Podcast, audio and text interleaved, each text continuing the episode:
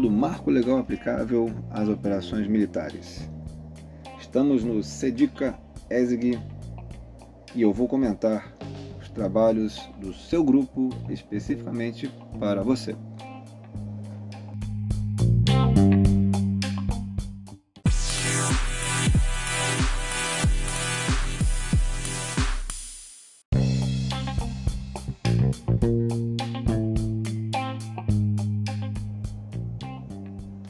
Algumas considerações iniciais. Então, guardemos que operações de garantia da lei da ordem não há aplicação do DICA. O DICA se aplica em conflitos armados, situações específicas que vamos ver com mais profundidade adiante. Então, cabe ressaltar que nessa classificação do cenário, a primeira coisa é verificar se há conflito armado ou não. Se não é conflito armado, é o que consideramos outras situações de violência, como são as operações de garantia da lei da ordem.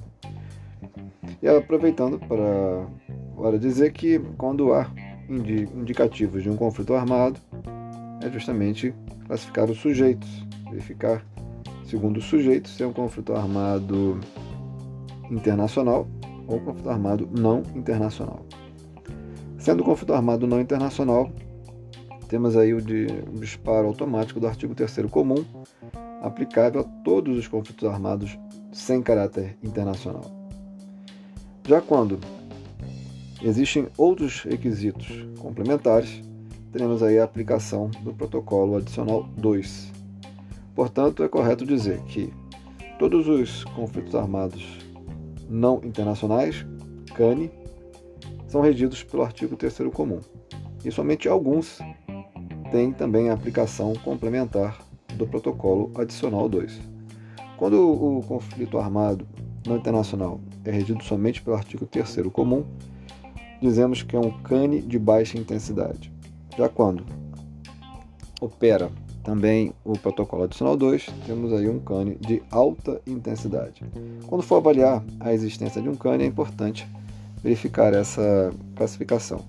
Mas é importante que em todos esses eventos em que há aplicação do DICO, a proteção ao direito à vida, a proteção à execução arbitrária, à execução extrajudicial.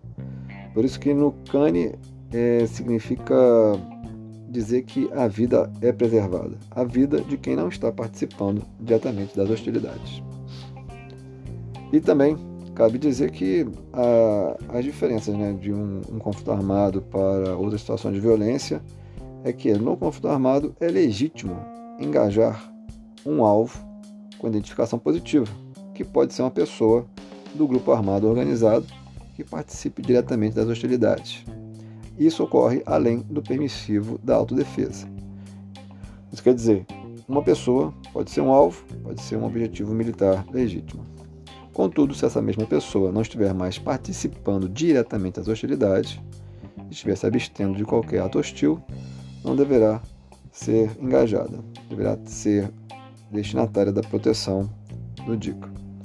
E aí, para finalizar, dizer que é importante verificar a aplicação simultânea de DICA e de direitos humanos.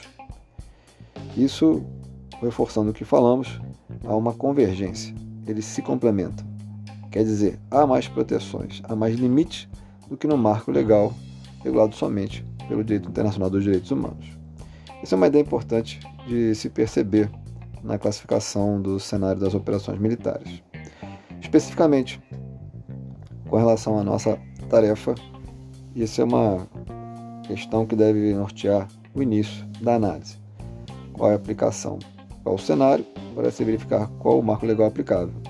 Se é somente direitos humanos ou se teremos aí direitos humanos, especificamente o núcleo duro, e também o DICA, em se tratando de conflito armado. Ok?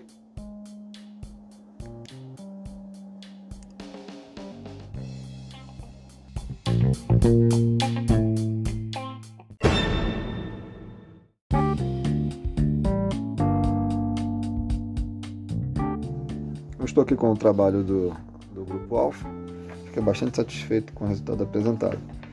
Essa contextualização histórica é muito importante. Foi feita aqui uma, uma pesquisa das origens, histórico das normas propostas, seus objetivos e atores presentes no cenário apresentado. E justamente isso aqui traz uma, uma contextualização à pesquisa realizada. Vi que foi feita aqui uma, uma indicação de que o DICA trata do confronto de combatentes com objetivos militares e redução de danos. Então faço aqui uma importante ressalva com relação ao termo combatente. Há de se considerar que é uma expressão, é um estatuto que somente é conferido em casos de conflito armado internacional. Então, em termos técnicos, em sentido estrito, combatente só existe em conflito armado internacional. Importante guardar isso e ter essa percepção. Vamos prosseguir aqui na análise do trabalho. Fiquei satisfeito também de verificar que a pesquisa abordou a questão do protocolo 2, que indica que em situações de tensões e distúrbios internos não se aplicará o protocolo e também é, complemento dizer que não seria não será aplicado o artigo 3 comum. Isso quer dizer, tensões, distúrbios internos não tem aplicação do DICA.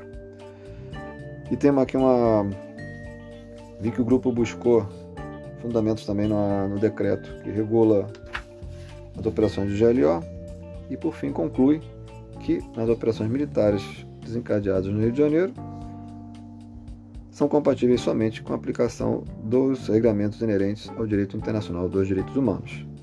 Exatamente. Então está nesse sentido. As operações no Rio de Janeiro são operações de garantia da lei da ordem, bem definidas, Assim, então, são regidas basicamente por direito internacional dos direitos humanos e direito interno.